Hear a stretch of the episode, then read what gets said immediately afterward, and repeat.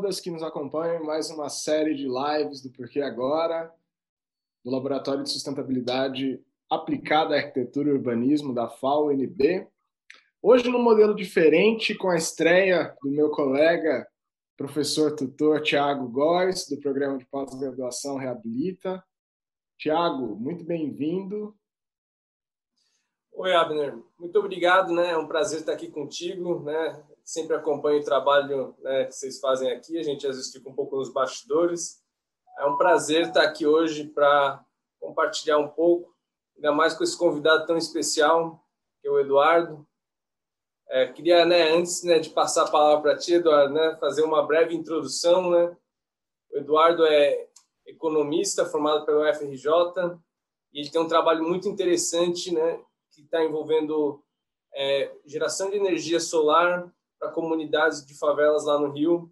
Um modelo de negócio bastante interessante, bastante inovador, né? tecnologia e inovação social para atender essa demanda de sustentabilidade que é tão latente, né? com, a, com essa com a organização, com a, a revolução, revolução, ah, desculpa, revolucionar. é, Eduardo, muito obrigado por ter aceito o convite e estar aqui com a gente hoje. Eduardo, seu projeto é muito interessante. Eu reforço os agradecimentos do Tiago. Obrigado pelo seu tempo em estar compartilhando um pouco da sua experiência, um pouco desse projeto que tem chamado a atenção aí de, do mundo, né? Então, conta pra gente como que esse projeto nasceu, conta um pouco de você, a palavra é toda sua. Claro. Obrigado, Abner. Obrigado, Thiago. Galera toda aí da, da UNB do LaSUS, né? Falei certo agora? do Laboratório de, de Sustentabilidade. Acho que é fundamental nessa década que a gente está entrando agora, a gente repensar né, nosso modelo de cidade, é, a integração das comunidades de baixa renda, que normalmente o pessoal vê como não sendo parte da cidade, né, como sendo outros mundos, mas é sim parte da cidade, é parte importantíssima da cidade. Não é só é, polo de problemas, é claro que tem questões a se resolver, mas é polo de soluções também, pode vir soluções dali. É, tem modelos de sustentabilidade que são criados dentro da favela e que a, o resto da cidade pode aprender muito com elas. Então é uma honra estar com vocês aqui. Uh, é, como o Thiago falou, eu sou economista aqui, recém-formado pela UFRJ e estou como diretor executivo da Revolucionar. Nós somos uma organização social que agora a gente está tá criando um novo modelo aí de cooperativa e tem uma apresentaçãozinha aqui que eu vou abrir com vocês e enquanto isso a gente pode fazer uma coisa bem dinâmica. É, se o Thiago ou Abner quiserem me interromper para a gente ir batendo um papo, se o pessoal aí, os ouvintes quiserem também mandar no chat aí contribuições, sugestões, dúvidas, a gente pode ir interrompendo aqui a apresentação e fazer o papo ser bem dinâmico, tá? Estou aqui super disposto a dialogar com vocês. Tá? Eduardo, antes de você começar direto na apresentação, eu queria saber como surgiu esse seu interesse, primeiro, em comunidades é, informais, e segundo, é, esse, essa questão da energia renovável. Como que isso aflorou dentro de um economista em formação? Perfeito. Eu, no meu início, na minha breve trajetória profissional, eu, como muitos economistas e como o imaginário, acho que o social comum, fui para o mercado financeiro. Então, trabalhei num banco corporativo é, e lá uh, eu, eu, eu, também eu comecei estagiando lá, mas eu sempre tive essa pegada de empreendedorismo universitário, assim, durante minha meu período de graduação. Então, junto com alguns grupos, algum um grupo de colegas da faculdade, a gente percebeu que tinha uma lacuna muito grande entre o que a gente aprendia ali na academia e a realidade da sociedade e do mercado. E aí a gente criou um grupo, uma liga universitária de finanças e investimentos, na época chamava, chamava Impactos. E a gente se propunha justamente a fazer essa ponte. E a gente sempre teve muito esse viés também social, de retribuir para a sociedade, porque a gente estava numa universidade pública. E aí a gente foi estudando também muito com viés é, ambiental também, na medida do possível, que tem toda essa, essa, nova discussão também no mercado financeiro, né, dos aspectos ASG, que é ambiental, social e de governança. E aí a gente foi estudando inovações ali, vou chegar ao ponto. E a gente foi estudando inovações, e uma das inovações que me mais me fascinou no mercado financeiro foram as novas moedas digitais. Uma nova tecnologia lá chamada blockchain, que permitia moedas como o Bitcoin e tal. E a gente foi estudando ela, estudando, e falou, pô, qual que é o impacto ambiental disso aí? Tem muito uma discussão que, eles, que ela consome muita energia, então ela, que ter, então ela que ela teria um impacto ambiental muito negativo. E aí a gente criou um grupo de estudo só para estudar isso.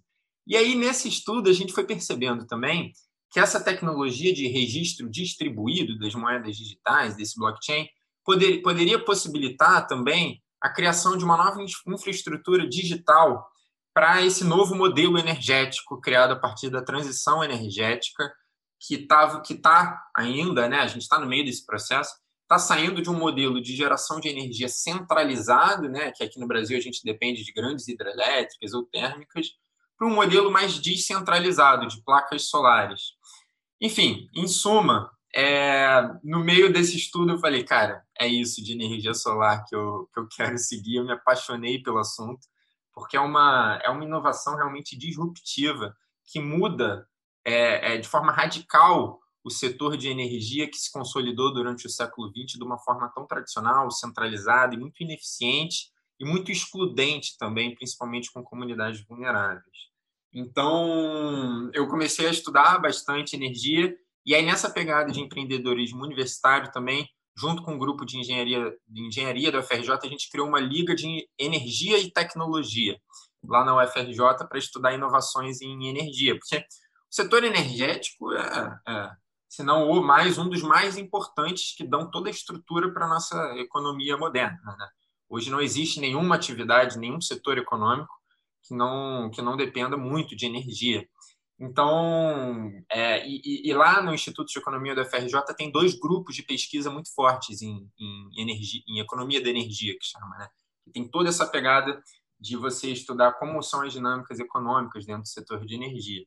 E aí, dentro dessa, dessa, dessa experiência no, na Liga de Energia e Tecnologia, a gente organizou o primeiro simpósio de energia da FRJ e recebeu o Dinei, que é uma liderança comunitária da favela da Babilônia, que estava ali junto com algum outro, com outro grupo de voluntários, com a ideia ainda embrionária da Revolução Solar. Então, eu não, eu não fundei a Revolução Solar, eu entrei em 2018, ainda no início da ideia, quando ainda estava embrionária, e percebi que ali tinha um potencial imenso de transformação, ainda inexplorado.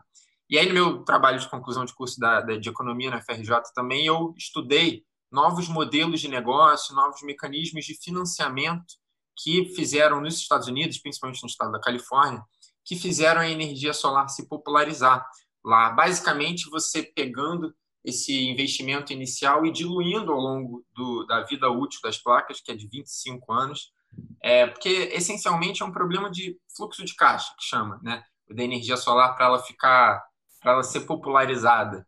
É, porque você faz esse investimento inicial e depois você tem benefícios financeiros ao longo de 25 anos sem pagar mais nada. Então, o, a inovação em modelos de negócio mecanismos de financiamento foi o que me fascinou nessa ponte de economia para a energia solar. E foi aí que eu percebi que, introduzindo essa discussão na ideia embrionária da Revolução Solar, a gente poderia criar um novo modelo escalável e sustentável de energia solar para o desenvolvimento sustentável das comunidades de baixa renda, é, através dessa ferramenta incrível de transformação social, que é a energia solar no modelo de geração distribuída.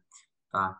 E aí comecei a voluntariar na Revolução Solar na época, e desde 2019 estou com dedicação integral ao projeto aí, e agora estou como diretor executivo, mas junto com um grupo muito grande e muito qualificado de voluntários e contratados que estamos começando a fazer esse sonho virar realidade aí, tá? Então, essa uma breve, não tão breve introdução da minha ligação com, com o tema.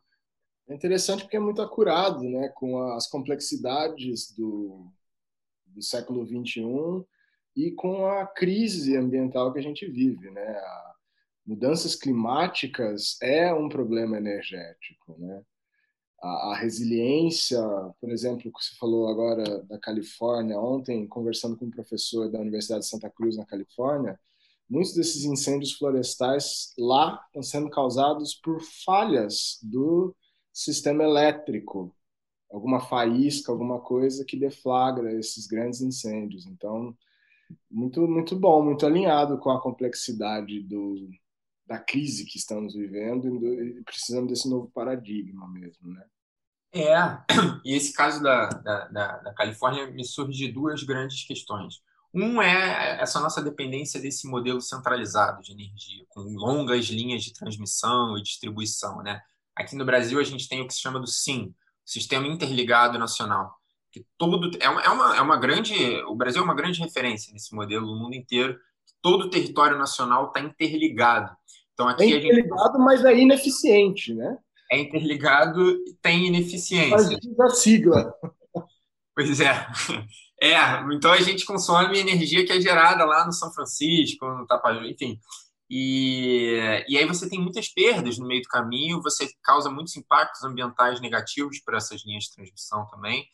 E aí, e uma segunda coisa que, que eu penso em relação a isso da Califórnia é, é, é um movimento que eles estão fazendo de introdução de sistemas de armazenamento de energia também, que é uma grande fronteira para a difusão das renováveis, porque as renováveis têm uma característica da intermitência. O sol só bate durante o dia e o vento principalmente à noite. E tem uma sazonalidade anual também. Então, para você garantir uma confiabilidade da segurança energética, você quer apertar o interruptor ali e ter energia, né? Você não quer apertar o interruptor e não ter energia. Então, você cria uma necessidade de armazenamento dessa energia. E então, é, e, e, e essas queimadas, esses incêndios na Califórnia, estão quebrando essas linhas de transmissão, estão, destruindo essas linhas de transmissão e distribuição.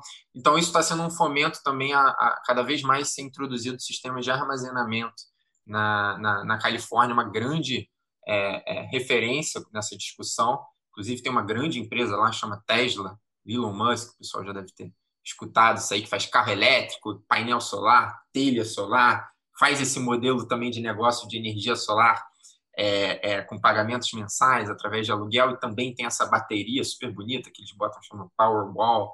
É, é uma grande referência nessa discussão aí. Quem, quem depois da, do evento aqui quiser dar uma pesquisada na Tesla, que inclusive ganhou o nome em referência ao Nikola Tesla, que dos precursores também dos, da eletricidade no final do século XIX. Tá? Então, feita essa introdução, acho que eu vou, vou começar aqui a falar da, da Revolução Solar ou, ou alguma outra, outra questão? tá, tá ótimo, Eduardo. Acho que vários pontos, mas acho que você vai trazer isso e a gente vai complementando conforme você for aprofundando neles também. Perfeito. Então, como eu falei, a Revolução Solar, a gente tem esse, esse propósito do desenvolvimento sustentável das comunidades de baixa renda aqui no Rio de Janeiro, por enquanto, depois a gente quer replicar, é, através da energia solar. Né? Desenvolvimento sustentável que é, é um conceito que está super em voga aí, né? Que a gente traz esses três pés da sustentabilidade, que é o ambiental, o social e o econômico, juntos numa solução só. Então, essa aqui é uma foto que eu estou mostrando aqui da, da, de uma instalação que a gente tem na Babilônia, com a praia, com a vista da praia de Copacabana, com esse teto verde, que inclusive um ponto interessante, esse teto verde, porque ao integrar ele à solução da solar, onde é possível, Uh, além de uma questão estética, você também traz mais eficiência energética. Além do conforto térmico, né, para o local onde ele é instalado, o teto verde, por diminuir a temperatura da superfície de onde as placas estão, aumenta a eficiência energética das placas, então faz elas gerarem mais energia, porque a, a, as placas têm mais eficiência quanto menor a temperatura de superfície que elas estão. É, elas não geram a energia a partir do calor do sol, isso que é interessante de falar elas geram a energia a partir da luz do sol. Por isso, o nome da tecnologia é ser fotovoltaica, porque ela produz a partir dos fótons que fazem a corrente elétrica ali acontecer. Então, é foto de fótons e voltaica de eletricidade. Enfim, é, então a gente tem essa, essa, esse propósito de desenvolvimento sustentável das comunidades através da energia solar, aqui na Revolução Solar no Rio de Janeiro. E aí, recentemente, em julho, é, a gente teve essa boa notícia aí de que a gente foi selecionado como finalista nesse prêmio global da ONU, que é o Jovens Campeões na Terra. É, eu fui é, um dos cinco finalistas aqui representando a América Latina e Caribe. único brasileiro e estamos no meio da disputa ainda aí, então tá, a final está acontecendo, o resultado final está programado para dezembro. Mas, de qualquer jeito, é, essa notícia é super importante para a gente, primeiro, validar né, de que o que a gente está fazendo não é tão loucura assim. É loucura um pouco, mas é uma loucura boa, mas que faz algum sentido né, ter essa validação de um órgão como a ONU. E, e também ajuda muito a gente a ter visibilidade, não só para a revolucionária em si, mas para essa bandeira que a gente está levantando de energia renovável com impacto social junto é, que ainda é pouco discutida no Brasil, mas no mundo inteiro já tem uma grande, é, é, é, já é muito falado. Então a gente busca levantar essa bandeira aqui no Brasil. Mas apesar de eu estar sendo porta-voz nesse tipo de, de, de, de, competição, de certificação, né, e, e de relacionamento com parceiros, a gente é um grupo muito grande e diverso de mais de 50 voluntários, super é, diverso, multidisciplinar. Então tem desde engenheiros, economistas, publicitários, advogados, estão precisando de mais arquitetos e urbanistas. Então, o pessoal que está assistindo aí, se quiser, é, lá no nosso site tem sempre portas abertas para novos voluntários. Não precisa ser do Rio de Janeiro, do Brasil inteiro, a gente aceita. Então, antes de você continuar, e para eu não, não perder o, raciocínio, depois a gente sempre entra em alguma outra ideia muito interessante, a gente acaba perdendo o, o fio da meada. Claro. Mas uh, o Caio, que é o professor também aqui da FAO e, e geralmente um parceiro constante das nossas lives, é um dos idealizadores das lives, orientador do Tiago, inclusive. Ele pergunta se a energia solar é para todos os climas, porque a gente aqui dentro do LaSUS investiga uh, infraestruturas e intervenções urbanas em climas muito secos, em climas muito úmidos, como o da Amazônia. A energia solar é para todos os climas? E depois a gente tem uma pergunta também: o que acontece com essas placas solares depois desses 25 anos de vida útil? Boas perguntas, hein? É, sim, energia solar pode ser aplicada a todos os climas, basta ter luz solar é, para ela funcionar. Então, o, o, todo o Brasil é muito é, é é muito tem uma tem uma característica muito boa no Brasil inteiro. Então, o pior lugar do Brasil, que é em Florianópolis, de radiação solar, ele tem 40% mais de radiação solar do que o melhor lugar da Alemanha, que é um dos líderes é, mundiais em energia solar. Então, sim, todas as regiões do Brasil, todas as cidades do Brasil podem se beneficiar pela energia solar. No Independente mundo, do clima. Independente do clima, basta ter luz solar. Ela funciona com a luz é, do Sol. Então, é que você disse que dependendo da, da, temperatura da superfície onde é colocado. É mais ou menos. É. Dependendo da temperatura de superfície, ela tem maior ou menor eficiência energética. É, então é mais viável ou, ou, ou, menos, mas ela, ela é, ela, ela pode ser usada em todos os climas. Em, em, é claro que quanto maior a temperatura de superfície, ela vai gerar um pouco menos mas esse um pouco menos não deixa de ser viável, entendeu? Em termos econômicos e ambientais, ela é viável em todos os lugares do Brasil, inclusive tem lugares do norte da Europa que tem muito menos sol do que aqui, do que na Alemanha, e, e eles estão instalando energia solar numa, numa, numa, numa dimensão gigantesca e estão se beneficiando muito dessa instalação. Então, sim, é para todos os climas, basta ter um pouco de luz solar ali e querer consumir energia, né? Claro. Ah, qual era a segunda mesmo? Mas, Eduardo, além disso, né, não é só uma questão de disponibilidade de luz para gerar mais ou menos energia, né? Existem, eu acho que você até já vai, vai comentar, né? Mas a questão também do preço da tarifa influencia, né, muito nisso, né? Sim, sim. Os dois grandes fatores que determinam a viabilidade econômica da energia solar são esses dois em radiação solar e a tarifa de energia elétrica que é cobrada, porque é o, é o, é o chama de custo de oportunidade, né? é, outra, é a segunda melhor alternativa. É, mas isso faz com que seja mais, como eu falei, muito mais viável ou mais viável economicamente. Independente do lugar do Brasil, é viável economicamente. Com todas as tarifas de energia elétrica que são cobradas, com todos os níveis de radiação, tem alguma viabilidade econômica. O Brasil realmente é um lugar privilegiado né, nessa questão de disponibilidade de luz, né? Exatamente. E só para complementar outra questão que o Abner trouxe aqui da Simone Costa, é que a placa fotovoltaica ela tem uma vida útil né, de 25, 30 anos, né, dependendo né, de vários fatores. Como é que qual é a reutilização, a reciclagem que se faz dessas placas? Como é que isso acontece, né? Porque se for pensar num, na vida útil mesmo, né, essa questão do impacto que tem, né, isso também é um fator importante, né? Eu aproveito a sua pergunta, Tiago, para saber da fabricação também. Além da, da, do fim do ciclo de vida, o começo. Conta para gente como que é, da onde vem, onde é produzido.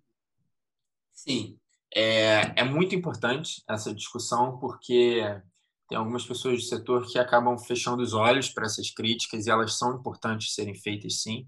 A energia solar tem, a maioria dos impactos ambientais dela é positivo, só que a gente tem que se atentar sim para os impactos é, potenciais negativos ambientais da energia solar. Então vamos lá. E a gente recentemente publicou no nosso blog um, um, artigo de uma engenheira ambiental que faz parte da Revolução Solar que falou desses impactos ambientais negativos. Um deles, vou começar falando da que eu vou seguir, vou seguir a vida útil delas, tá? Então vou falar do nascimento, depois eu vou falar da, da, da, da implementação depois eu vou falar da morte das placas, tá? O nascimento, ela basicamente usa a matéria-prima do silício, tá? Que a gente tem muito aqui no Brasil é, para produzir as células fotovoltaicas, né? Então é uma discussão sim muito importante a questão da extração de minério, desses materiais que são usados para a produção das células fotovoltaicas. A gente tem que ter. Não, ainda não existe uma resposta pronta, porque é um, é um mercado em nascimento, mas gente, eu acredito que a gente tem que ter mais esse debate, tem que escutar é, profissionais de diferentes ramos para criar um modelo de produção é, das placas que seja mais sustentável. E existem. Existe, por exemplo, uma startup do sul do Brasil, chama Sanil, que eles criaram um novo modelo produtivo orgânico de células fotovoltaicas, que eles chamam OPV, Organic Photovoltaics, que todo o processo produtivo deles tem muito menos pegada de carbono do que o processo produtivo tradicional. É, a extração, eles não usam essa, essa prática de extração é, de minério nociva ao, ao, à terra que o setor tradicionalmente usa. Então, tem esses, essas questões ambientais, mas tem também estão surgindo alternativas para resolver elas. Então, é isso. Basicamente, é a extração de, de silício e, e, e o processo produtivo dela, na maioria, ainda tem muitos problemas estão começando a ser resolvidos. E aí tem outras O que vocês utilizam são importadas ou produzidas aqui? Não, então, é, o Brasil ainda está devendo muito é, na manufatura das placas. A gente aqui tem uma das maiores reservas de silício do mundo, principalmente no norte do Brasil, no Pará, ali. Só que o que acontece? A China acaba vindo, compra essa matéria-prima aqui, leva para lá, faz toda a montagem lá e revende para a gente aqui. O que tem no Brasil são empresas que fazem a montagem, é, que são montadoras de placas, mas elas não produzem é, as células fotovoltaicas, que é onde tem maior valor agregado. Isso principalmente é na China, Alemanha e Estados Unidos. Tá? É, então, isso é, um, é uma lacuna ainda aí que a gente tem que pensar nessa década se a gente quer virar referência em energia solar no mundo. Não basta só instalar tem que atuar em toda a cadeia produtiva, né, e preferencialmente é, é, de uma forma sustentável, com certeza. E um outro negativo ambiental que tem que ser discutido é, ok, produziu, mas vamos lá, vamos implementar então as placas, né? É, você tem dois grandes modelos de energia solar. Um que segue o modelo de geração centralizada um que segue o modelo de geração distribuída.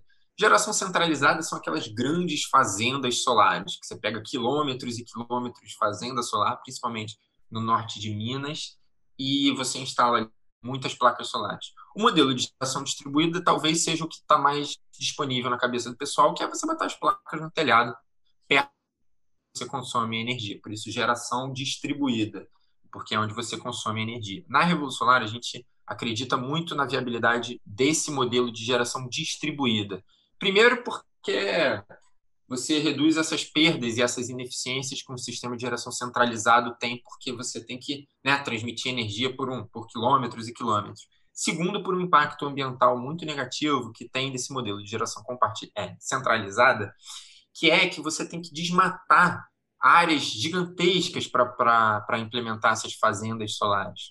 Então, esse é um segundo impacto negativo que a gente tem que debater mais e que tem que ser mais debatido aqui no Brasil e a gente tem que se atentar e tem que ser, sim, crítico para a evolução do mercado ser de forma sustentável. E o terceiro, que era a pergunta original, é, também é uma discussão recente ainda do setor, o descarte dos painéis ao final da vida útil dele, dela, né? Elas têm, as principais fabricantes estão, dão uma garantia de 80% da geração por 25 anos das placas. Então, a gente ainda não tem esse problema numa escala muito grande, porque a tecnologia fotovoltaica foi criada nos anos 50 em laboratório e foi começar realmente a ser implantada em massa nos anos 2000, 2010 agora. Então, você ainda não tem vívido esse problema dos descartes dos painéis, porque os painéis ainda estão, a maioria dos painéis ainda estão no seu quinto, sexto, décimo ano de vida útil, ainda tem décadas ainda aí deles. Você tem hoje ainda é, operando painéis da década de 50. A NASA começou a usar lá atrás para viagens espaciais também. Tem muito. Então você tem painéis hoje ainda operando. Então ainda não é uma discussão tão vívida, mas tem que começar a ser sim.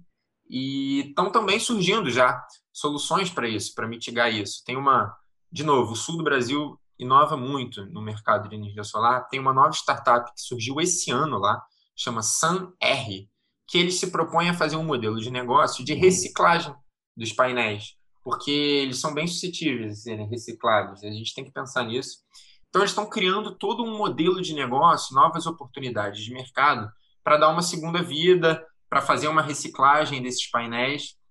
E, é, enfim, é, é uma outra discussão que também tem que ganhar espaço no mercado aqui do Brasil. E no mundo inteiro já está ganhando espaço, mas eu sinto que aqui a gente ainda tem muito o que falar disso. E realmente, são problemas. E não tenho desculpa, não tenho respostas prontas, porque o mercado também ainda não tem respostas prontas. São novas discussões. Eu acredito que agora a gente tem que falar delas e trazer gente esperta para criar soluções que ainda não existem. Tá. É um campo muito novo, né? Os desafios também são muito novos, né? É, exatamente. Mas a gente tem que falar deles, eu acho que isso que é importante. A gente tem que ser crítico, não é só é, mil maravilhas, não são só flores o mercado de energia solar. São mais benefícios do que malefícios, com certeza, e essas, esses desafios são mitigáveis, dá para resolver eles, a gente tem que falar deles. Tá? E multidisciplinar, por isso que eu acho que é importante a gente estar aqui. Arquitetura, urbanismo, engenharia, economistas, é, de tudo. E, e, é isso que é o grupo da Revolução Solar também, como eu estava falando, que é multidisciplinar, é diverso, e a energia solar traz muito isso também, né? Dessa diversidade, dessa multidisciplinaridade. E, e aí a gente atua é, com esse propósito do desenvolvimento das favelas, né? Através da energia solar. Mas é, é sempre interessante a gente puxar a conversa também de botar o pé na realidade, né? Como é, na prática, o acesso à energia elétrica na favela. Para além desses imaginários comuns que tem, da manchete, da não sei o quê, do pessoal falando que ah, está todo mundo no gato, que há conexões clandestinas, porque essa é a primeira coisa que vem na cabeça, né, quando você fala de energia na favela, pelo menos das pessoas que eu converso, que está todo mundo no gato, conexões clandestinas.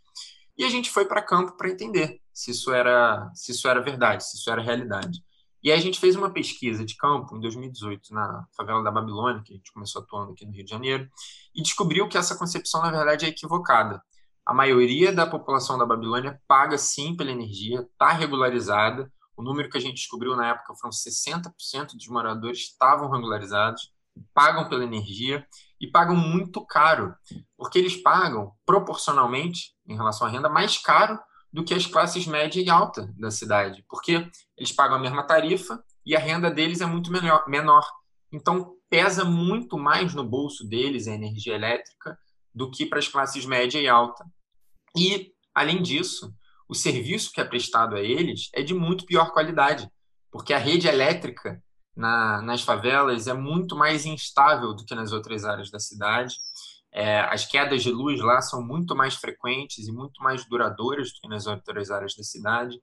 E quando cai a luz e eles pedem assistência técnica da empresa distribuidora, a, a, a, a assistência técnica demora muito mais para chegar lá. Então, você tem casos aí de famílias que ficam uma, duas semanas sem luz, tendo que pagar. Então, é claro que depois tem um rebatimento na conta de luz desse período que ficou sem, mas, poxa, você imagina ficar uma, duas semanas, um comércio, ficar uma semana sem luz. Isso, a gente tem um caso lá de, de, de, de comércios que perderam receita brutal pela falta de luz e a distribuidora não está recompensando eles por causa disso. Só recompensa pela tarifa de energia que ele deixou de pagar. Mas e toda a receita que eles deixam de gerar porque está sem luz? Toda a perda de qualidade de vida que eles têm porque cai a luz lá? Então, mais do que só uma, uma insatisfação com a qualidade do serviço e com o preço da energia elétrica, você tem dentro da favela, quando você fala de energia, um sentimento muito forte de injustiça e de impotência em mudar esse sistema. Então, esse é um pouco do clima que a gente atua e é o clima que foi fundada a Revolução Solar em 2015.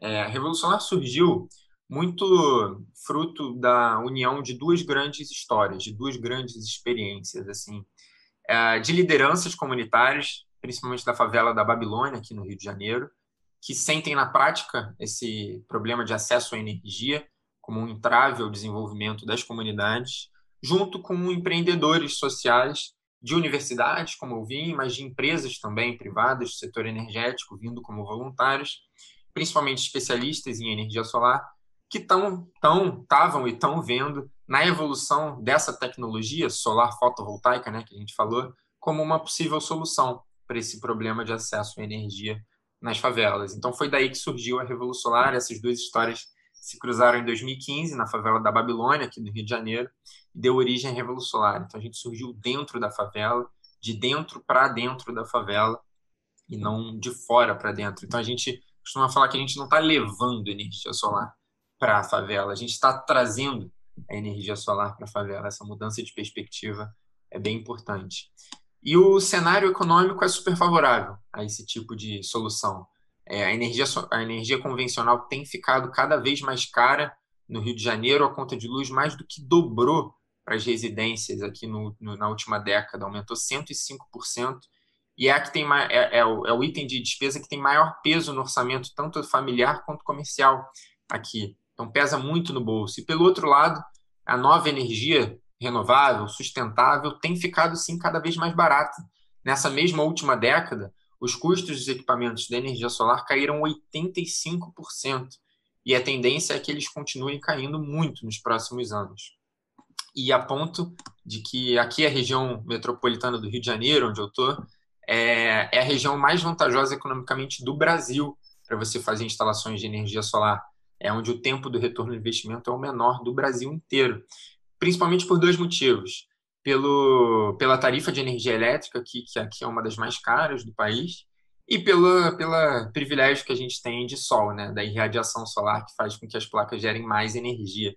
Inclusive, eu estou mostrando aqui na, na, apresentação desse slide, uma, quando o Globo foi publicar essa matéria, ele usou a nossa foto lá, da nossa instalação lá na Babilônia, citou a gente, então a gente está ficando super feliz, super satisfeito que a gente está começando a virar referência no assunto de energia solar também no Brasil, que deixa a gente bastante satisfeito. E por esses motivos, o mercado de energia solar de geração distribuída está em crescimento exponencial desde que ele foi criado em 2012 por uma regulação específica aqui no Brasil, da Agência Nacional de Energia Elétrica, ANEEL.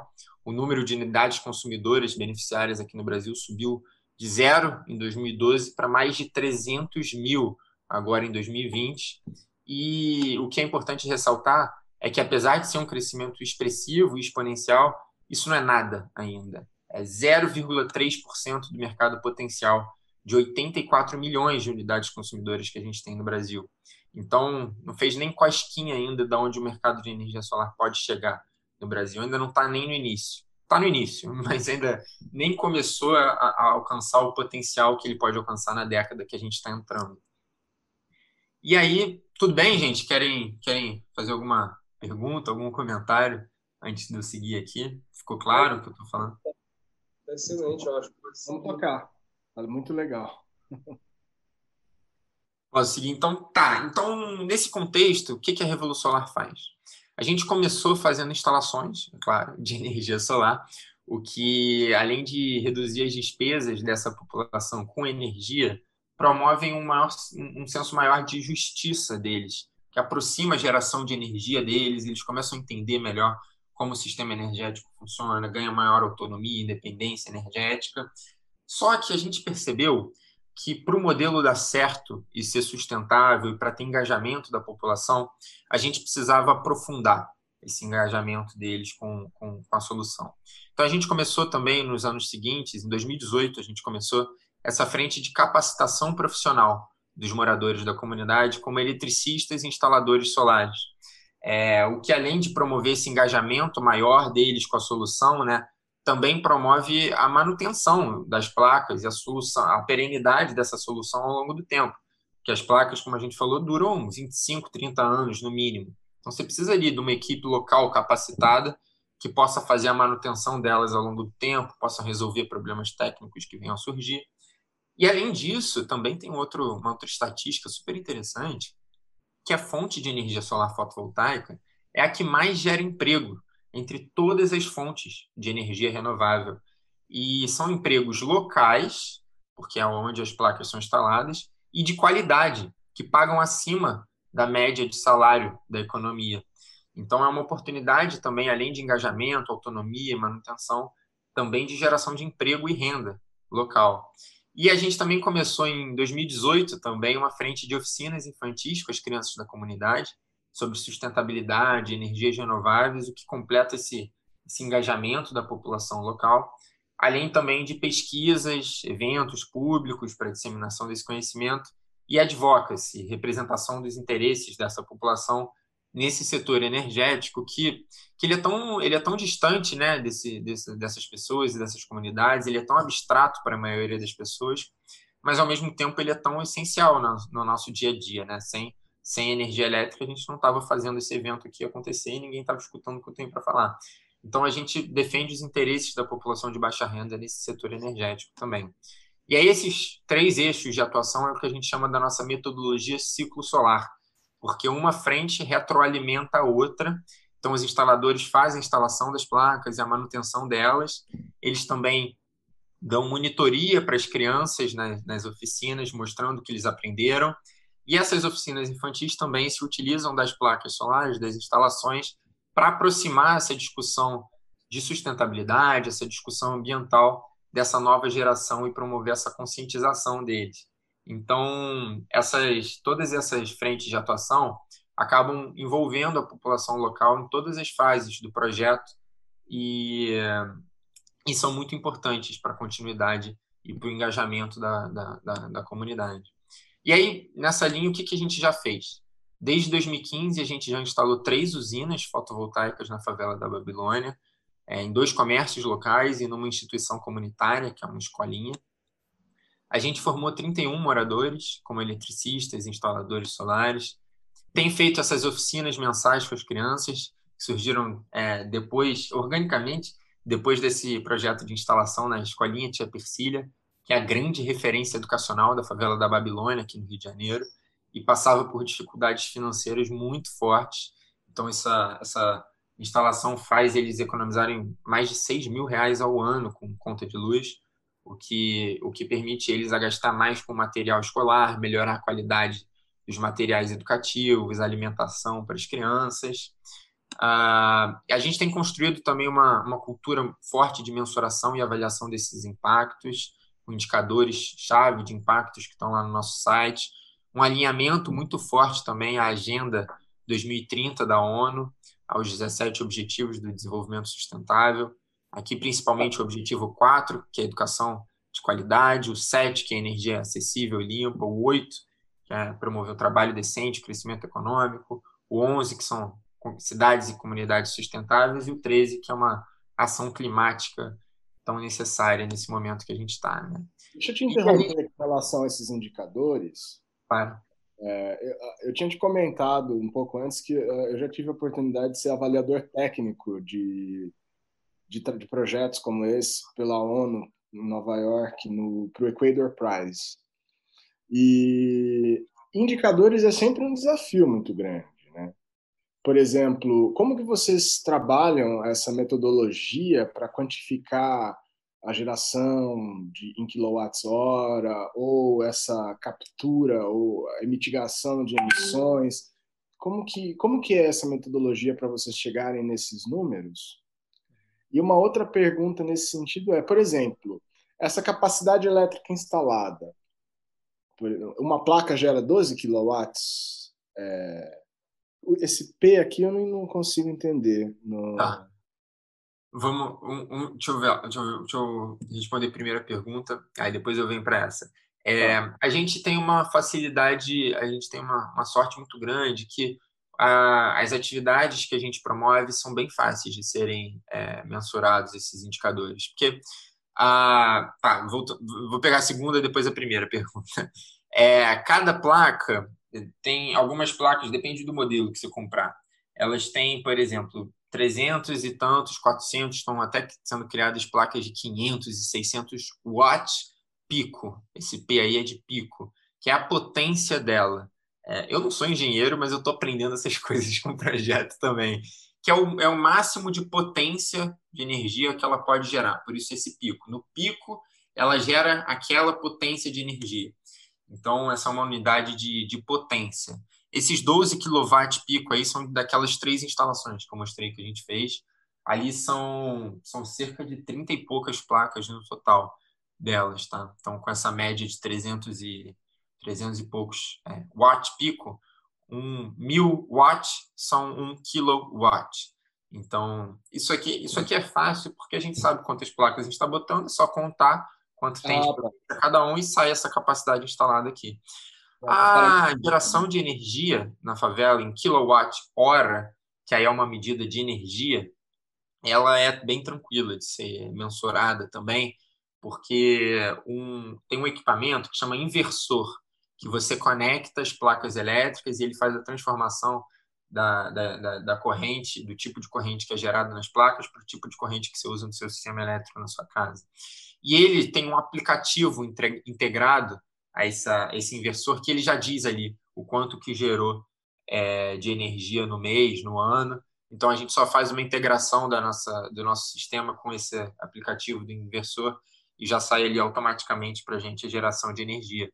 E aí, para encontrar o indicador de economia nas despesas com a, com a energia da população local, basta a gente multiplicar essa geração de energia pela tarifa que eles estão deixando de pagar então, é uma calculadora automática que, que, que resulta esse indicador também. Para as toneladas de, de gás carbônico, na verdade, de gás de efeito estufa como um todo, né? evitadas, a gente também tem, tem uma calculadora que é disponível aí na, na internet. Eles usam basicamente ah, quanto que seria gerado de emissão de gases de efeito estufa pelo, pelo sistema energético tradicional do lugar onde você está. Ah, seria, evitar, seria gerado isso de emissão ah, eu gerei esse tanto de energia, então eu evitei esse tanto de toneladas de gases de efeito estufa que seriam emitidos se eu não tivesse instalado isso, se essa energia fosse gerada pelo sistema energético tradicional do lugar onde a gente está. E os outros dois indicadores de impacto, que é a quantidade de moradores capacitados e de crianças nas oficinas, basta a gente rodar a lista de presença para entender quantas delas estão sendo impactadas. O Thiago é um especialista em eficiência energética e eu fiquei curioso, por exemplo, em saber quantas placas você precisa. Uma placa, é, nesse projeto de vocês, por exemplo, para uma, uma residência da favela, quantas placas são utilizadas em média e o que essas placas conseguem fornecer de energia? Por exemplo, é, dá para ter uma geladeira, dá para ter um fogão, dá para ter um ar-condicionado que é super. É, consumidor de energia elétrica e, a gente também que trabalha com conforto térmico acha isso uma má adaptação devido a esse consumo. Joga... Mas, enfim, o que, que esse, esse número de placas pode suprir de energia para quê? Então, como eu falei, depende da potência de cada placa.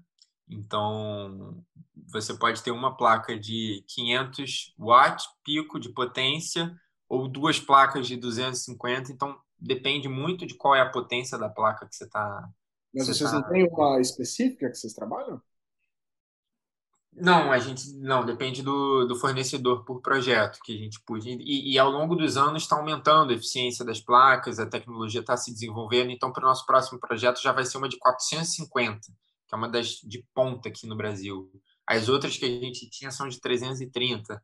Então, vamos lá. É, para essas, vou botar aqui, ó, para essas três instalações que a gente fez, uma tem, ó, uma, duas, três, quatro, cinco, seis, sete, oito, nove, dez, onze, doze placas para um comércio que tem dois, dois freezers, um ar-condicionado, dois ventiladores, uma televisão e algumas lâmpadas. São essas 12 placas aqui. Ah, aqui foram 18 placas nesse hostel aqui, se eu não me engano. Eles têm um consumo um pouquinho maior de energia. Ar-condicionado é um grande vilão, realmente. Consome energia pra caramba. Freezer também consome energia pra caramba. Na escolinha Tia Persília são 10 placas, se eu não me engano e eles consomem um pouco menos de energia. É, tem ali um freezer só, tem algumas lâmpadas e tal. Então, depende, mas vamos dizer assim, em média, vamos botar. Aqui em casa a gente tem também. Aqui foram sete placas. Só que aqui a gente teria que botar mais. Por isso que eu estou dizendo que depende muito. É uma coisa super personalizada.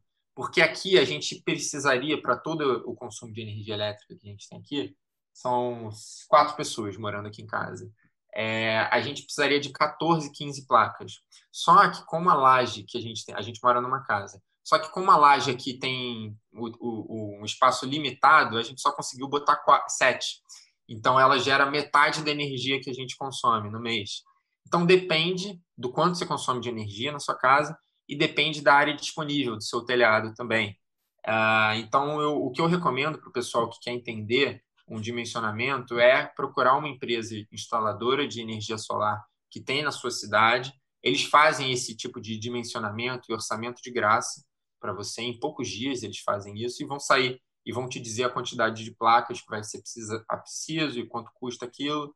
Mas vamos dizer aí uma, uma, uma média de 10, 15 placas para uma casa ou comércio que, que usa aí uma, uma, uma geladeira, um freezer, um ar-condicionado, um computador, uma televisão e algumas lâmpadas, assim, 10, 15 placas mais ou menos. Mas, de novo, tem que fazer um dimensionamento específico. Mas a questão também não é simplesmente né, ter o, o, a geração para suprir totalmente a demanda, né? Se em parte você já está conseguindo fazer isso, tem uma economia muito grande que é muito importante. Né? O objetivo não é necessariamente chegar num padrão NetZeb, né, de balanço energético do, né, é você ter mais resiliência energética, mais segurança energética e gerar uma certa economia né, para o usuário também. Né? Não sei se é um pouco é mais é. esse do que ter um balanço energético nulo. Né? Essa são dois pontos aí. O da economia da energia eu, concordo, é você reduzir suas despesas com energia. Mas a questão da resiliência energética da autonomia depende das baterias que ainda são muito caras. O modelo atual é, predominante de energia solar no Brasil é o, é o, depende do chamado Sistema de Compensação de Energia Elétrica, que foi criado em 2012 pela Agência Nacional de Regulação de Energia Elétrica no Brasil, que fala basicamente que o excedente de energia que você gera durante o dia com as placas, você injeta na rede elétrica e você ganha créditos de energia que depois são abatidos à noite. Então você continua dependendo da rede elétrica, ela funciona como uma grande bateria virtual. Então, Para isso precisaria ter uma smart grid, não? Ou a, a, rede elétrica que nós já temos uma... consegue fazer isso? Uma smart grid é simplesmente um nome genérico para uma rede elétrica inteligente em que você introduz esses chamados recursos energéticos distribuídos, como placas solares, baterias, que você introduz também tecnologias digitais de, de monitoramento da demanda e de gestão da demanda uh, de energia. Então, smart grid é esse, esse conceito bem genérico assim de, de uma rede elétrica inteligente. É, tem muitos tipos de smart grids, mas basicamente é isso. Para você ter uma autonomia, uma resiliência maior, você precisaria introduzir sistemas de armazenamento de energia, de baterias, porque hoje nesse sistema de compensação de energia que você usa a rede elétrica como bateria virtual, se cai a rede, se cai a luz da sua região, cai também a luz da sua casa, mesmo que esteja durante o dia, porque aquele aparelhinho que a gente conversou antes, que é um inversor, para ele transformar a, o tipo de energia das placas no tipo de energia que você consome na sua casa, ele está conectado à rede elétrica, então ele usa energia da rede para funcionar. Então, se cai a energia da rede, cai a sua também.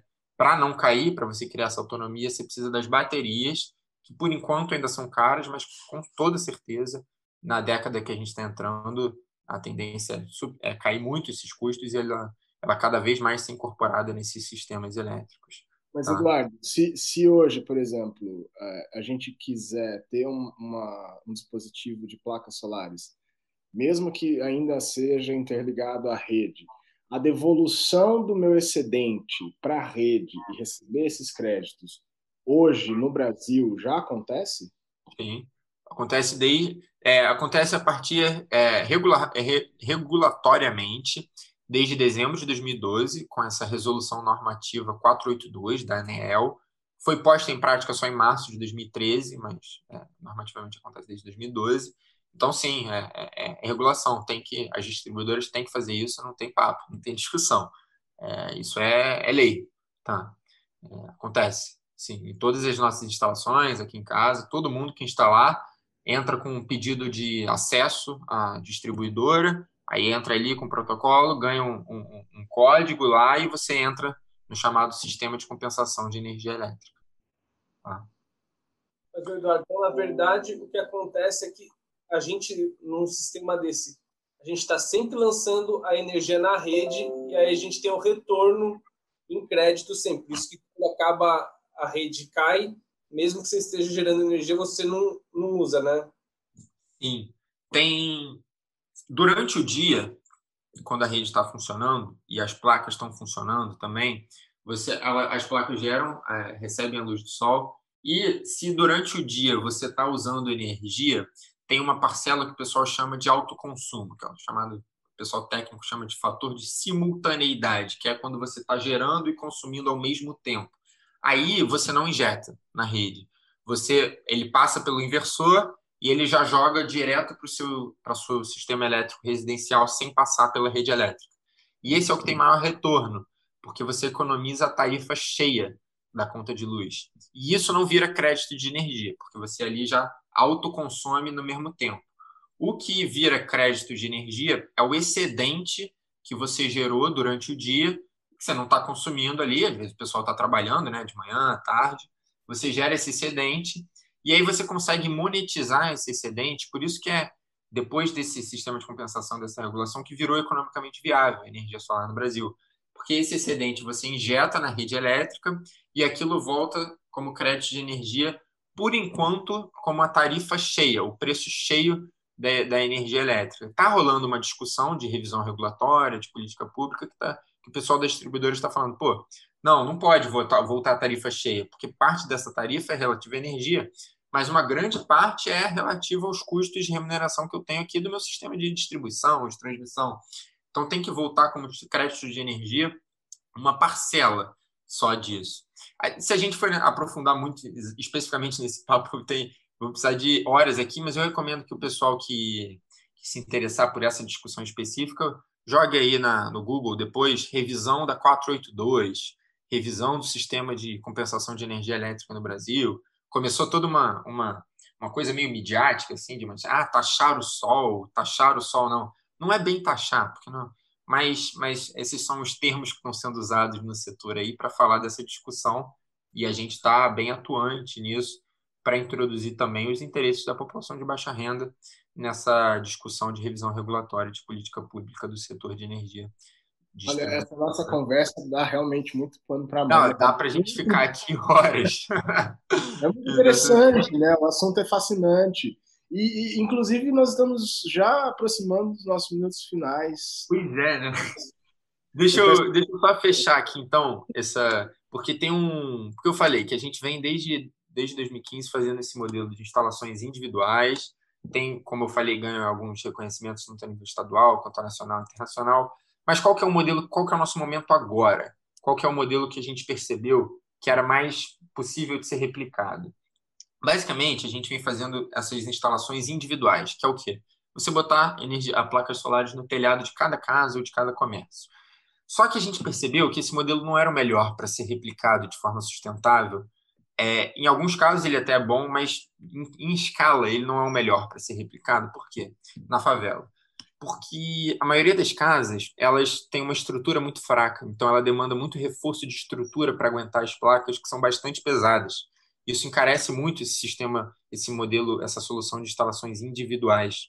E além disso, muitas dessas casas também têm barreira de sombreamento seja pelas árvores do lado, ou pelas construções do lado, ou pelo morro que tem atrás aqui.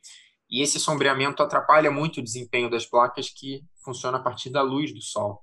Então, qual que é o modelo que a gente está desenhando esse ano, que é o nosso próximo projeto, nos próximos meses, que a gente entende que é mais suscetível de ser replicado?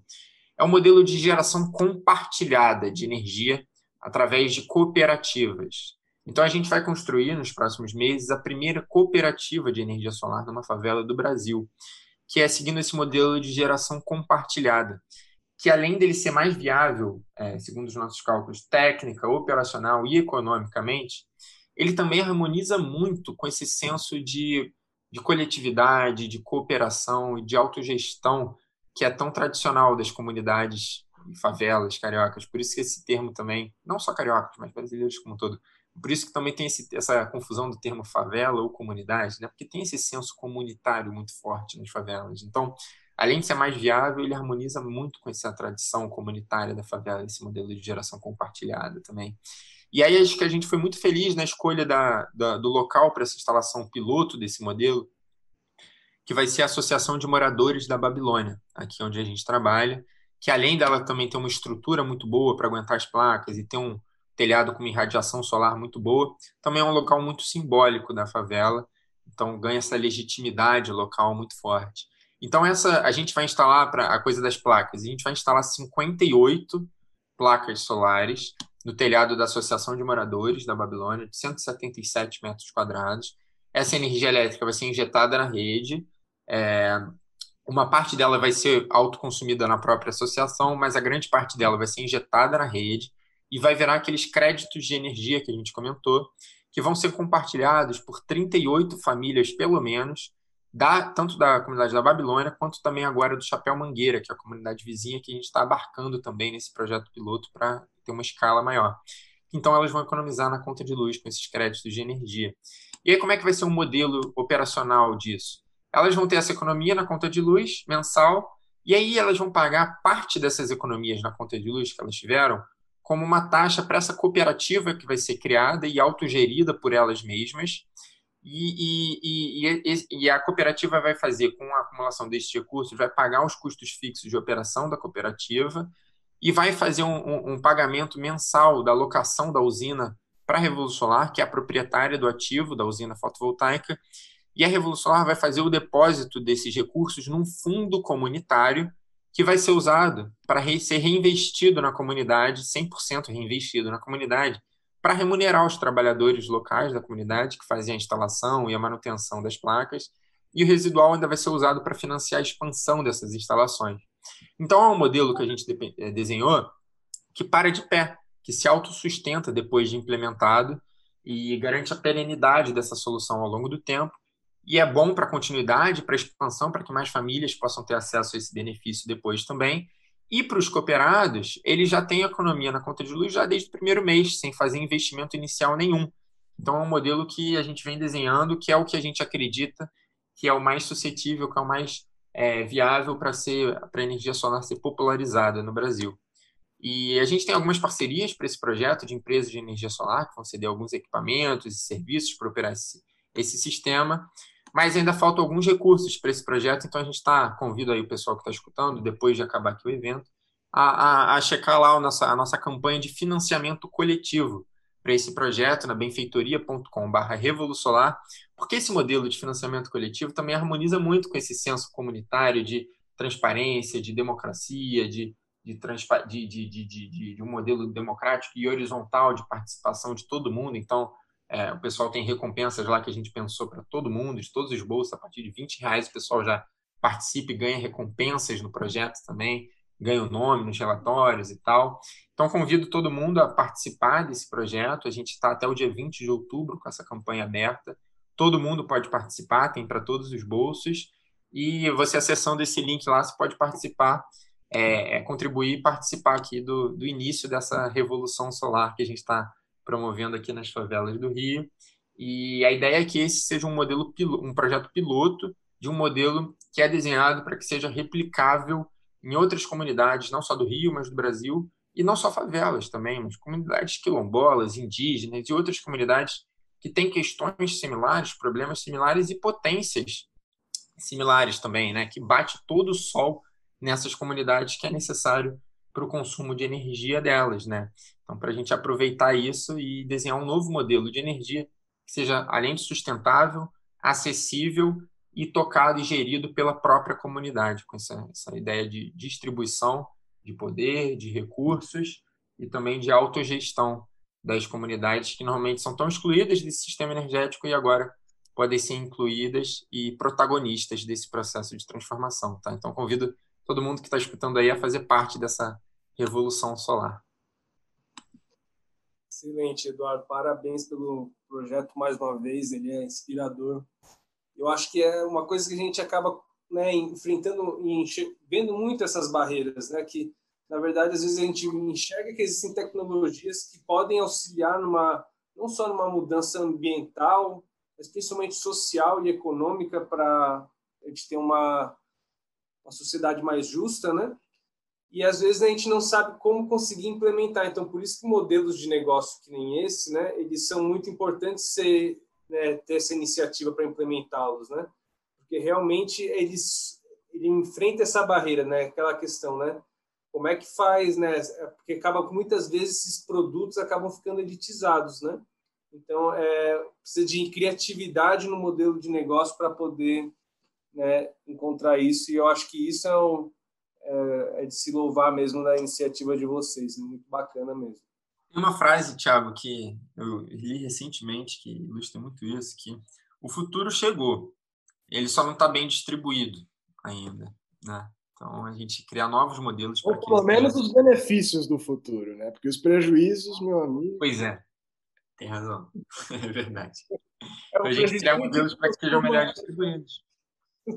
A gente costuma é, passar bem para os outros, né? Complicado isso.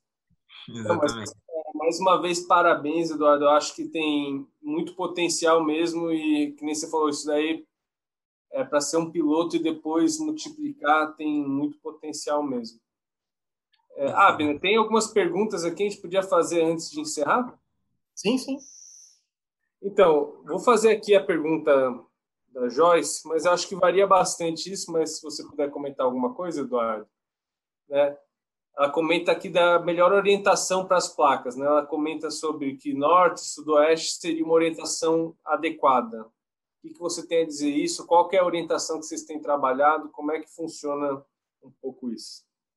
E é, é, o mesmo assunto, é o mesmo assunto não, mas é a mesma discussão que a gente estava falando lá atrás. O que eu vou falar aqui é onde tem a maior das maiores viabilidade, mas se não tiver essas condições não deixa de ser viável, só é menos muito viável, tá? É, no hemisfério sul, a orientação ideal recomendada é virada para o norte, tá? Para maximizar a eficiência das placas. Mas de novo, se não tiver virado para o norte, não deixa de ser viável ela só é menos, um pouquinho menos, mas continua sendo. Então, é isso. A orientação ideal é para o norte. Aqui no hemisfério sul, se está no hemisfério é. norte, ao contrário. A mesma coisa da, da inclinação da, da placa, né? Vai depender um pouco da latitude, mas também, né? É só a questão de maximizar, não que ela não vai funcionar, né?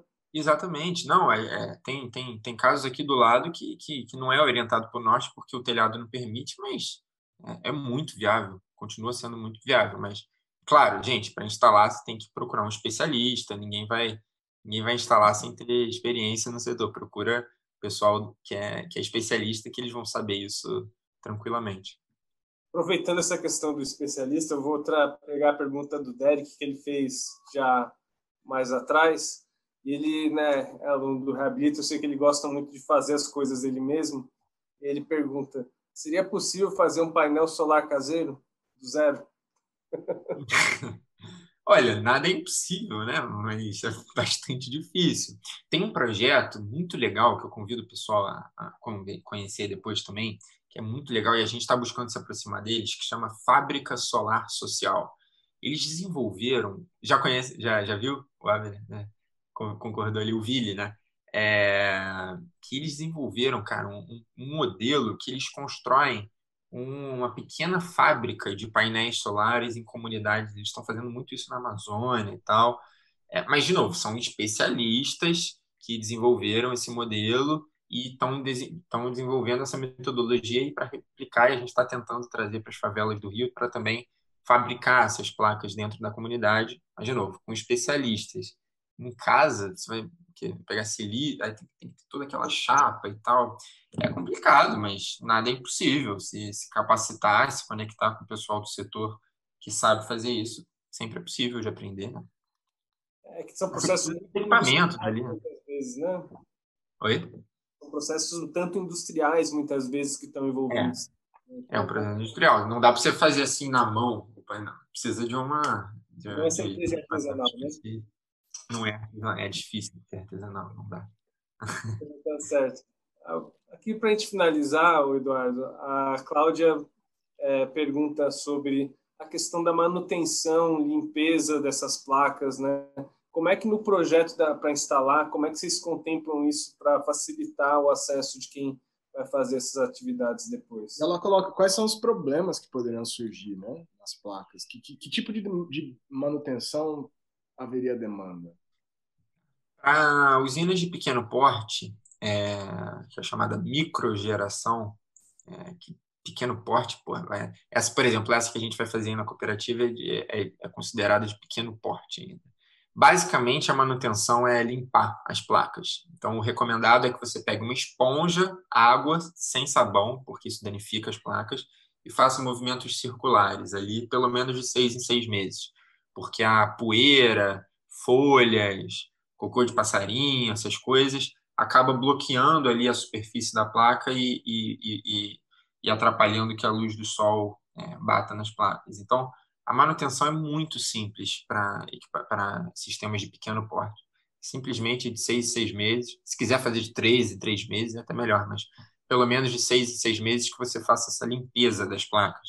E aí, por isso que é importante, quando é no telhado, você fazer um dimensionamento para você não usar toda a superfície do telhado, você deixar áreas é, sem placas para que quem vai fazer a manutenção possa é, subir ali no telhado, porque você não pode pisar nas placas, porque aquilo cria microfraturas é, nas placas que atrapalham o desempenho dela. Então, você não pode pisar em cima delas. Então, é importante, quando você vai fazer um dimensionamento, que você deixe espaços livres ao longo, de, ao, em volta das placas, para que você possa subir e fazer essa manutenção. E é isso, é basicamente isso, é só limpar. E aí, claro, em usinas de grande porte, quilômetros e quilômetros, você precisa fazer uma manutenção preventiva também, ver quais placas estão dando defeito, substituir placas que estão dando mais defeito e tal, uh, além de limpar. Mas é, é muito é muito tranquilo a manutenção. A grande questão é para a instalação delas mesmo, e aí a manutenção é, é muito tranquila. Eduardo, nessa questão da manutenção, é, é, adequado fazer essa manutenção à noite, porque a placa, durante o dia, ela chega numa certa temperatura, ela fica quente, né? Ou isso não é um problema? Olha, é... pelo, que eu, pelo que eu vejo, não é um grande problema, não, você fazer durante o dia. Não, não é um problema, não. Até porque não tem risco ali de você sobe ali, não, não, ela, a superfície dela não fica tão quente, não, na parte de cima. É tranquilo. Claro que é melhor fazer, é melhor fazer quando não tiver tanto sol, né? Não tem muito. Não, até para a pessoa não passar muito calor, não é verdade? É, mas não, não Pô, tem grande problema. É, tem certos riscos até da pessoa se queimar com a placa dela ficar muito quente.